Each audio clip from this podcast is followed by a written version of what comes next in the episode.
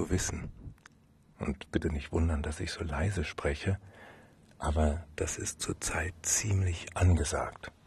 Zumindest im Netz.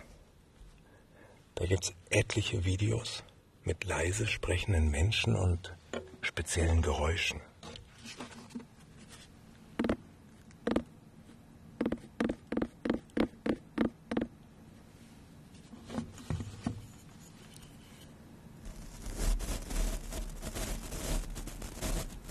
Solche Geräusche erzeugen bei vielen Menschen bestimmte Gefühle, zum Beispiel so ein Kribbeln auf der Kopfhaut. ASMR heißt dieser neue Trend. Das steht für Autonomous Sensory Meridian Response, was ungefähr so viel heißt wie spontane sinnliche Reaktion oder noch schlichter Kopfkribbeln. Und genau das beleuchten und belauschen wir jetzt mal wissenschaftlich. Ja, ASMR. Ehrlich gesagt habe ich noch nicht so wahnsinnig viel darüber gehört, außer dass es so ein bisschen was mit Entspannung zu tun haben soll. Ich will mich jetzt mal schlauer machen und dazu recherchiere ich jetzt erstmal im Internet.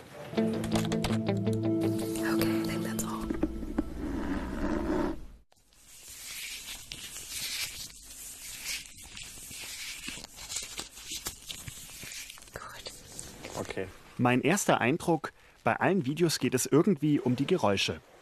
Also wenn man sich so die Kommentare unter den Videos anschaut, dann gibt es einige, die das richtig toll finden. Super Video, ich mag besonders die Zippgeräusche. Vielen Dank steht da zum Beispiel. Oder auch eine Userin schreibt, ich habe mir das Video schon so oft angesehen, Wahnsinn. Also es gibt da echt tatsächlich Leute, die das so richtig toll finden, die davon schreiben, es kribbelt am ganzen Körper, sie haben da tolle Gefühle. Und ich will das jetzt auch mal herausfinden, ob ich da auch so ein Kribbeln spüren kann, ob das bei mir auch wirkt. Für meinen ersten ASMR-Versuch brauche ich Ruhe. Ein Video im Flüsterton, welche Sprache ist egal, und Kopfhörer für besonders guten Sound. Ich habe mir jetzt hier einen ruhigen Platz draußen gesucht und jetzt schaue ich einfach mal ein Video an, das heißt ASMR to make you feel good. Das klingt sehr vielversprechend. Schauen wir mal, ob ich mich danach auch besser fühle.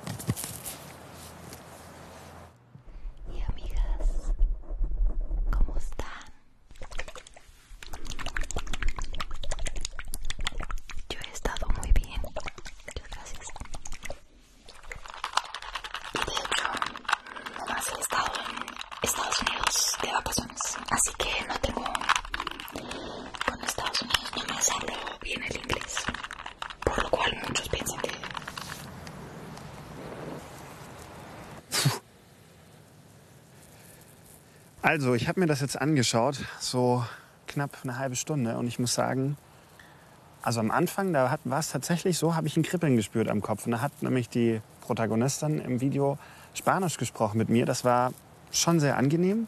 Also ich bin entspannter. Ich fühle mich jetzt gerade so ein bisschen wie in Trance. Ganz im Ernst, das hätte ich auch nicht gedacht. Also ich bin jetzt so wirklich total ruhig. Ja, ich kann das jetzt gar nicht. Ich bin noch gerade so ein bisschen, wenn man mal meditiert hat, so danach, so in dem Feeling bin ich jetzt. Aber wie fühlt sich das für einen echten ASMR-Profi an?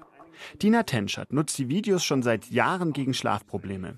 Mittlerweile hat sie sogar ihren eigenen ASMR-YouTube-Kanal. Ja, Tina, ich hatte ja gerade das erste Mal so ein Erlebnis mit ASMR. Es hat so ein bisschen gekribbelt auch, tatsächlich, hätte ich nicht erwartet. Wie ist das denn bei dir? Also wenn, wenn ich so Videos angucke, dann entspannt mich das einfach sofort. Also ich gucke das an und äh, manchmal kribbelt es, manchmal auch nicht. Es kommt immer so drauf an. Äh, wenn man schon länger das guckt und ohne Pause, dann äh, kann es auch manchmal sein, dass man, das, dass man so eine Immunität dagegen bekommt. Nicht erschrecken, es kribbelt. Eventuell. Am ehesten, sagt Tina, könne man das typische ASMR-Kribbeln mit dem Gefühl vergleichen, das so eine Kopfspinne auslöst. Fühlt sich echt gut an, du kannst weitermachen. Nein, das bei dir? Profis wie Tina können ASMR aber auch ohne Video und Kopfspinne erfahren, durch intensive Geräusche oder Berührungen. Wie alt war ich da so? Das ASMR funktioniert, das weiß ich jetzt, aber was steckt da eigentlich wissenschaftlich dahinter? Das will ich jetzt mal rausfinden. Einer der wenigen Forscher weltweit, die zum Thema ASMR forschen, ist der Wahrnehmungspsychologe Klaus Christian Carbon. Haben Sie das auch schon mal ausprobiert? Spüren Sie da was? Bei mir wirkt das mm, nur milde, würde ich sagen. Also ich bin nicht, aber ich bin eben auch kein Heavy User. Und das ist eben etwas sehr, sehr Wichtiges. Also wenn Sie nicht wirklich mal sich die Zeit nehmen und sehr, sehr intensiv sich damit beschäftigen, dann wird es wahrscheinlich nicht so wahnsinnig positiv wirken. Carbons Team an der Uni Bamberg will Pionierarbeit leisten. Denn wann ASMR wirkt, ist kaum erforscht. Auch was dabei genau im Gehirn passiert. Eine Studie aus Kanada liefert Anhaltspunkte dafür, dass bei Menschen, die ASMR empfinden können, bestimmte Gehirnregionen eine höhere Aktivität aufweisen. Es sind die Regionen des sogenannten Default Mode Network, eine Gruppe von Gehirnregionen, die beim Nichtstun aktiv werden. Klaus Christian Carbons Ansatz ist ein anderer. Er misst zum Beispiel den Hautwiderstand oder die Bewegung der Augen, wann im Verlauf eines Videos seine Probanden besonders gut in einen Entspannungszustand geraten. Und was wir da immer wieder sehen, ist, dass tatsächlich sowas wie Erregtheit ganz, ganz stark bei ASMR aufbaut. Und dass es dann aber tatsächlich so eine Habituation, so eine Gewöhnung gibt. Und diese Gewöhnung, wenn es eben lang genug geht, dann ist es eben was sehr, sehr Entspannendes. Und je häufiger Sie das offensichtlich gesehen haben und sich daran gewöhnt haben, umso schneller zeigt sich eben diese Reaktion, die dann aber sehr viel schneller in dieser Gewöhnung mündet. Und das scheint das Magische zu sein an ASMR. Mein Fazit, also ganz ehrlich, heute früh, da hätte ich das noch für ziemlichen Unfug gehalten. Aber dann habe ich so ein Video angeschaut und tatsächlich was gespürt. Und was ich noch viel spannender finde, ist, man kann es wissenschaftlich nachweisen. Ob es für mich persönlich die richtige Art ist, um runterzukommen, hm, da bin ich noch so ein bisschen unsicher. Dezember, der dunkelste Monat des Jahres. Kein Wunder also, dass viele von uns ihre Fenster mit Lichtern schmücken. Es gibt Lichterfeste und hell erleuchtete Weihnachtsmärkte. Aber wie war der Winter im Mittelalter? Anlässlich der 800-Jahr-Feier der Passauer Burg wollen Hobbyforscher herausfinden, wie die Menschen damals ihre Häuser beleuchtet haben. Die Mittelalterfans Andreas Zinsch und Klaus Hofbauer wollen Kienspan herstellen.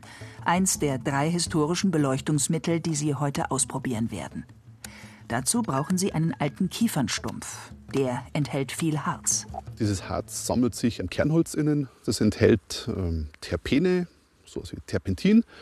Und das ist eigentlich das, was dann richtig schön brennt. Doch Kiefern sind selten in Niederbayern. Nach ein paar Schlägen wird den beiden klar, dass hier nichts zu holen ist. Damals wie heute ist es mühsam, Licht mit natürlichen Mitteln zu machen. Die Leuchten, die sie auf der Passauer Burg herstellen, sollen so authentisch wie möglich sein. Wie der Alltag damals aussah, lässt sich durch Funde wie diesen Kienspanhalter aus dem 14. Jahrhundert rekonstruieren. Weil der Ausflug in den Wald erfolglos war, haben sich die Hobbyhistoriker den Kienspan übers Internet besorgt. Mit einem Feuerstein, einem Schlageisen und ein paar getrockneten Distelsamen entzündet Klaus Hofbauer ein Lagerfeuer. Das ist nötig, um andere alte Beleuchtungsmittel herzustellen – der Praxistest soll dann zeigen, ob man damit in der Nacht arbeiten konnte. Jasmin Hofbauer zieht eine Kerze aus geschmolzenem Bienenwachs. Kerzen gelten als typisch mittelalterliche Lichtquelle. Doch Wachs war sehr teuer. Die wenigsten hatten Bienen zu Hause und man musste das Bienenwachs beim Imker eintauschen. Entweder bezahlen oder halt gegen andere Lebensmittel oder Waren eintauschen. Nach einer halben Stunde ist die Kerze fertig. Ob ihr Licht für Näharbeiten in der Nacht reicht, zeigt sich später. Aus Rinderfett will Andreas Zintsch Leuchte Nummer 3 herstellen. Eine Talglampe. Das hat er noch nie gemacht. Was passieren kann, wenn man den zu heiß auslässt, dann brennt der an und dann wird der Talg braun, stinkt einfach dann. Heißer als 80 Grad Celsius sollte das Fett nicht werden. Schaffen Sie es, einen guten Talg herzustellen, ohne Thermometer? Es ist braun geworden und das heißt, wir haben es ein bisschen angebrannt. Werden diese Talglampen trotzdem brennen? Das probieren Sie am Abend aus. Ja. Gar nicht so einfach. Das Lesen mit Kienspan im Mund. Aber so viele Menschen konnten im Mittelalter ja auch nicht lesen. Und die anderen, die hatten immerhin die Hände frei. Indem man den Winkel des Kienspans ständig verändert hat, konnte man die Flamme möglichst lange erhalten. Und ich nehme mal an, dass man diejenigen, die so gelesen haben, an den abgesenkten Augenbrauen erkannt hat. So richtig praktisch ist ein Kienspan also nicht. Aber was leisten die mittelalterlichen Leuchten der Passauer Hobbyforscher? Jasmin Hofbauer entzündet ihre Bienenwachskerze und versucht bei dieser Beleuchtung zu nähen. Es ist äh, anstrengend und äh, die Naht ist im Gegensatz zu dem, was ich sonst eigentlich auf die Schnelle mache, äh, sehr schief und ungleichmäßig. Andreas Zinsch wickelt im Licht eines Kienspans einen Leinendocht. Etwas mühsam. Doch wie hell ist das mittelalterliche Licht wirklich? Wir lassen beim TÜV Süd die Lichtstärke der drei mittelalterlichen Leuchten messen. Im Probelauf ist zu sehen, wie der Roboter die Lichtquelle umkreist. So stellt er fest, wie sich der Lichtstrom im Raum ausbreitet. Der Kienspan ist sehr schlecht zu messen, weil er entweder stark rußt oder ausgeht. Zwischen vier und zehn Lumen bringt er. Die Kerze brennt schön regelmäßig, aber gibt nur schwaches Licht. Sie kommt auf sieben Lumen. Dann kommt die Talglampe. Sie leuchtet am hellsten mit 13 Lumen. Doch das ist immer noch zehnmal weniger als die Leistung der kleinsten modernen Halogenlampe. Als Arbeitsbeleuchtung geht das überhaupt gar nicht. Also wir sind ähm, Welten, Welten vom, von dem heutigen Lichtstrom, den man von Leuchtmitteln gewohnt ist, entfernt. Zum Arbeiten war das Licht also schlecht. Zum Amüsieren aber taugt es. Also zum Geldverspielen reicht die Helligkeit ja, auf alle Fälle. Allerdings. Das glaubt man. Einen neuen. Na dann viel Glück. Was schätzen Sie? Wie tief ist der Bodensee an seiner tiefsten Stelle? Etwa 250 Meter tief. Und dort unten hat sich über die Jahrtausende so einiges abgelagert. Zum Beispiel die Überreste von Algen. Und die könnten Geologen verraten, wie warm der See früher war, wie nährstoffreich das Wasser und wie das Klima überhaupt war. Dort unten in der Tiefe zu bohren, das ist eine echte Herausforderung. Ein Forscherteam aus Deutschland, Österreich und Schweiz hat es trotzdem im Frühjahr probiert. Und zwar mit einer mobilen Bohrplattform, die in der Forschung zum ersten Mal eingesetzt wurde. Und obwohl die Forscher nicht wussten, ob mit der Bohrung alles funktioniert, durften wir sie begleiten. Und tatsächlich ging dann nicht alles glatt. Geologe Uli Raschke hat eine große Premiere vor sich. Er ist auf dem Weg zu einer mobilen Bohrinsel im Bodensee. Er plant, in über 200 Metern Tiefe zu bohren. Das hat vorher noch nie jemand gemacht. Und auch heute wird es schwieriger als erhofft. Die Plattform gehört der GESEP, einem deutschen Forschungskonsortium aus Universitäten und Instituten. Hier ist sie zum ersten Mal im Einsatz.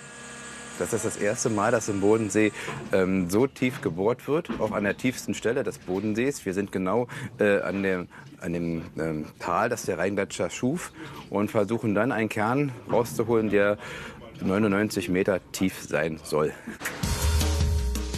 Die Forscher sind nicht auf der Suche nach Öl oder Gas, sie wollen Sedimente nach oben holen, also Ablagerungen auf dem Seegrund. Obwohl es in den letzten Tagen viel geregnet hat und im See eine starke Strömung herrscht, versuchen sie es heute. Auf dem Seegrund liegt bereits eine Plattform. In diese Plattform müssen Forscher und Konstrukteure nun eine Art Strohhalm einführen. In diesen Strohhalm wird dann der Bohrer bzw. Hammer eingeführt, um die Sedimente auszustechen. Wie eine Plätzchenform. Die Sedimente sind so etwas wie ein Tagebuch der Natur. Auf dem Grund lagern sich beispielsweise Pflanzenreste ab, die in den See gefallen sind. In über 200 Metern Tiefe und bei konstant 4 Grad haben sie ungestört überdauert. Die Forscher können so herausfinden, welches Klima in den letzten 15.000 Jahren geherrscht hat und welchen Einfluss der Mensch auf klimatische Schwankungen hat. Oh, geht manchmal nicht so richtig. Als wenn da eine schwere Stelle immer ist. So, okay, ab. Ah, okay. Als erstes setzt das Team die Hülle für den Hammer zusammen, den Strohhalm. Die einzelnen Stücke sind zwei Meter lang, wiegen ca. 25 Kilo und werden Stück für Stück aneinandergeschraubt. Etwa zwei Stunden sind dafür geplant. Der Strohhalm soll am Ende 70 Meter lang sein. Klemme auf. Ja? Klemme ist schon offen. Ah, Klemme ist schon offen. Tisch auf. Tisch auf.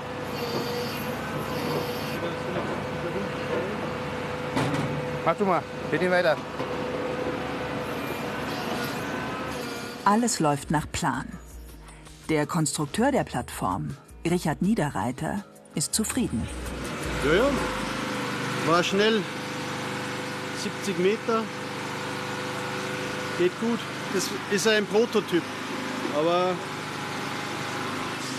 immer noch möglich, dass was schief geht. Aber Und tatsächlich, beim nächsten Arbeitsschritt passiert es. Der Plan ist, den Trichter unter der schwimmenden Plattform auf den Strohhalm zu bauen. Und dann soll das Ganze per GPS in die Plattform auf dem Boden manövriert werden. Aber auf der mobilen Insel gibt es kein Loch, durch das der Trichter passt. Die Forscher müssen den Trichter also an Seilen befestigt unter die Plattform ziehen, um ihn dort auf den Strohhalm schrauben zu können.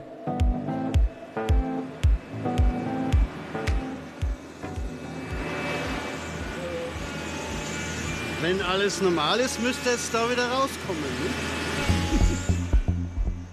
Jetzt ist es wie beim Einparken. Der Trichter muss in die richtige Position. Geh schon auf.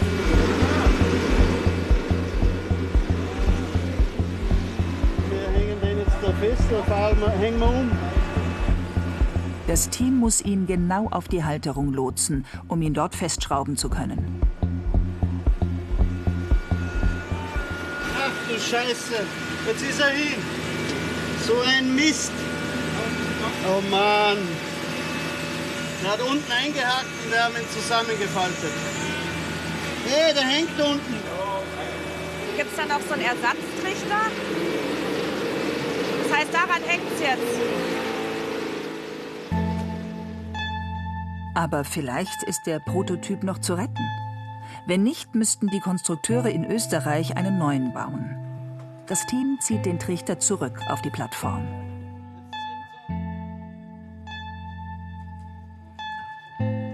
Der Trichter hat sich verhakt.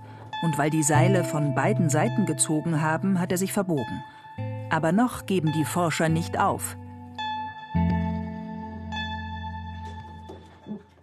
Die Konstrukteure möchten ihn wieder gerade biegen, vor allem am unteren Ende, wo die Schraubenlöcher zu denen in der Halterung passen müssen. Ein bisschen kleiner er geworden, der Spalt, oder täuscht mich aus? Es schaut gut aus. Nächster Versuch. Trichter ins Wasser, unter der Insel durchziehen und über dem Gestänge einparken. Diesmal vorsichtiger, damit er sich nicht wieder verhakt. Beim zweiten Versuch klappt es. Er sitzt auf der Halterung. Jetzt noch mit der Hand im Wasser festschrauben. Ist fest. Warte, ich probier den da noch. Komm rüber, ich helfe dir. Na, warte. Ich kann da nicht rundherum. Ich muss ja anders einsteigen.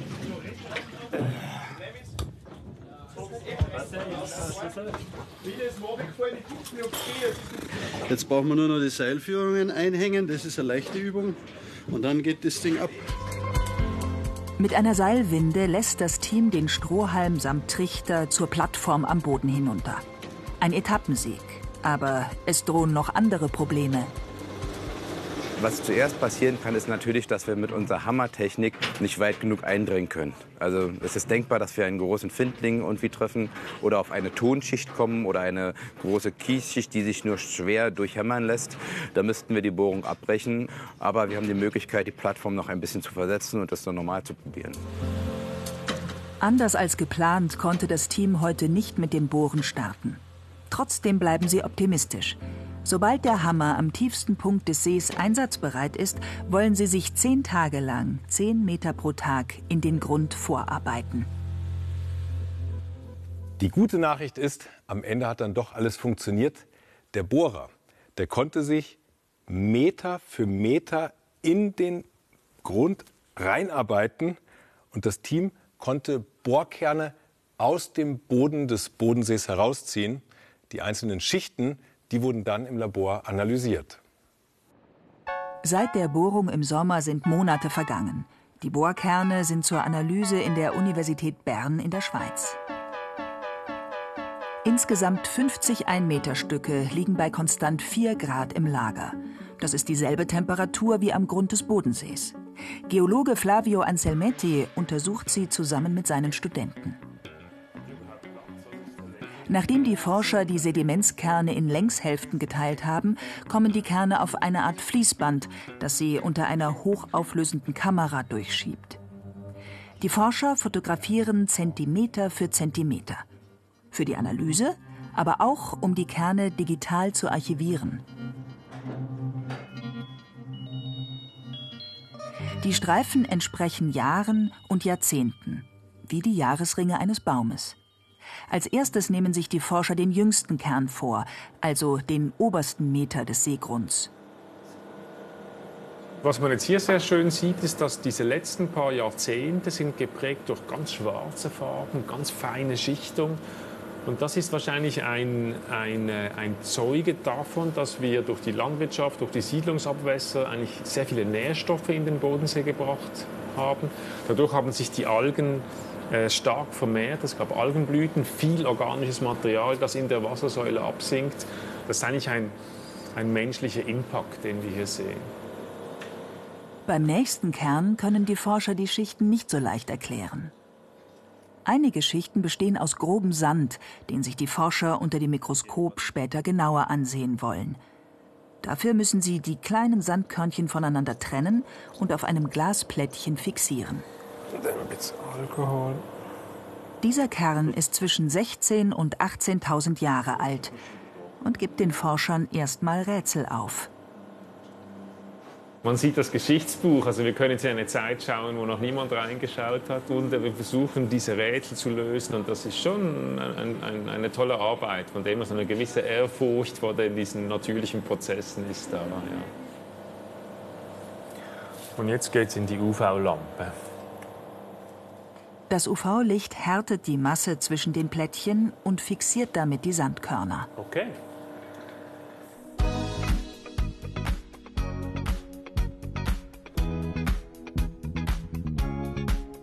Mit dem Mikroskop können die Forscher die Körnchen um das Tausendfache vergrößern. Masterstudent Sebastian Schaller hat, wie alle anderen, noch nie mit einer Probe aus dieser Tiefe gearbeitet. Es ist eigentlich eine Premiere, weil es der tiefste Kern, der bis jetzt aus dem Bodensee also ja, gezogen wurde, also 24 Meter. Davor war man eigentlich also nie über 10 Meter gekommen. Was uns interessiert ist, woher dieser Sand kommt. Und wir sehen jetzt verschiedene Mineralien, also Quarz, Feldspäte, Carbonate. Und wenn man das im Detail anschauen äh, wird, das werden wir machen, versuchen wir zu sagen, ob das aus den Alpen kommt, ob das der Rhein, äh, der Rheingletscher mitgebracht hat oder ob das vielleicht aus, ähm, aus, vom Norden herkommt, aus Bayern, wo das, das aus Bayern reingeschüttet wurde. Finden die Forscher heraus, woher der Sand kommt, können sie sagen, wie zum Beispiel die Niederschlagsverhältnisse waren oder ob damals der Gletscher stark geschmolzen ist, was Rückschlüsse auf die Temperaturen zuließe. In den Kernen verbirgt sich also ein detaillierter Klimaatlas der letzten 18.000 Jahre, den die Forscher in den nächsten Jahren entschlüsseln wollen unser großer Leitspruch eigentlich, die Vergangenheit ist der Schlüssel zur Zukunft. In der Vergangenheit war es so und so, wir hatten diese und diese Verhältnisse, so und so war das Klima, so und so war die, die, äh, die geologische Beschaffenheit. Und dann kann man mit Vorwärtsmodellen eigentlich zu rekonstruieren versuchen, wie das dann in der Zukunft ausschaut. Aber dazu brauche ich die Kenntnisse der Vergangenheit, weil das das Labor ist, wo ich die Prozessketten eigentlich erkennen kann. Wann haben Sie das letzte Mal eine gewischt bekommen? Also nicht so, sondern so. Zum Beispiel beim Schlurfen über den Teppich, beim Anfassen einer Türklinke oder beim Ausziehen eines Wollpullovers. Dahinter steckt Elektrostatik und die kann noch mehr, als einem nur ab und zu einen Stromschlag zu verpassen. Philipp kann damit sogar einen Wasserstrahl verzaubern.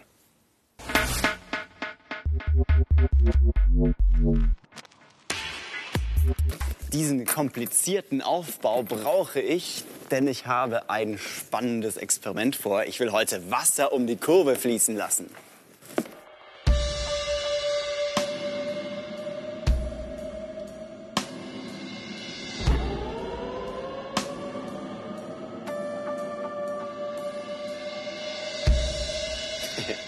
Mit diesem Lineal kann ich diesen Wasserstrahl ablenken und ich kann sogar einzelne Tropfen um die Kurve lenken, sodass sie oben auf dem Lineal drauf landen. Und das alles klappt, weil ich das Lineal vorher elektrostatisch aufgeladen habe. Elektrostatik, das ist übrigens auch der Grund, warum Sie an der Türklinke eine gewischt bekommen. Aber was genau passiert denn hier jetzt eigentlich?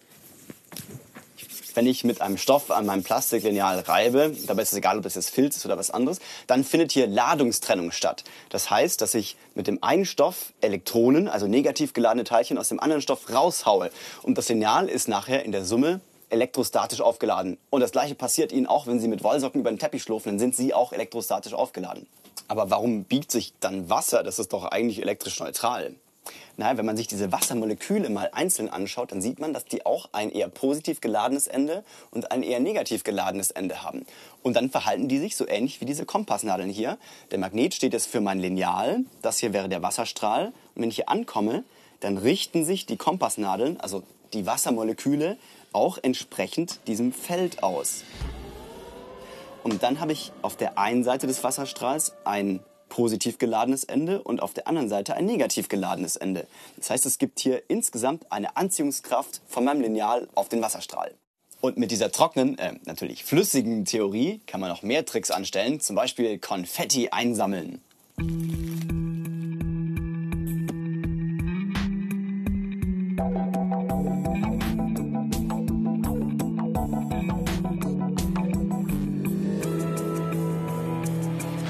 Ja, das ist ganz praktisch. Aber mein Favorit ist noch was ganz anderes. Der elektrostatische Flohzirkus. Kleine Alukügelchen basteln. Plexiglasplatte drauf.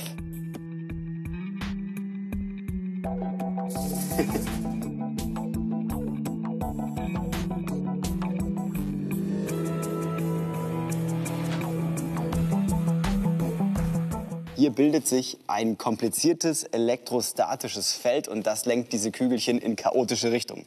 Also, wenn Sie das nächste Mal an der Türklinke eine gewischt bekommen, dann ärgern Sie sich nicht, sondern freuen Sie sich über das Wunder Elektrostatik. Einer der ersten, der das Phänomen der Elektrostatik beschrieben hat, war der griechische Philosoph Thales von Milet um 550 vor Christus.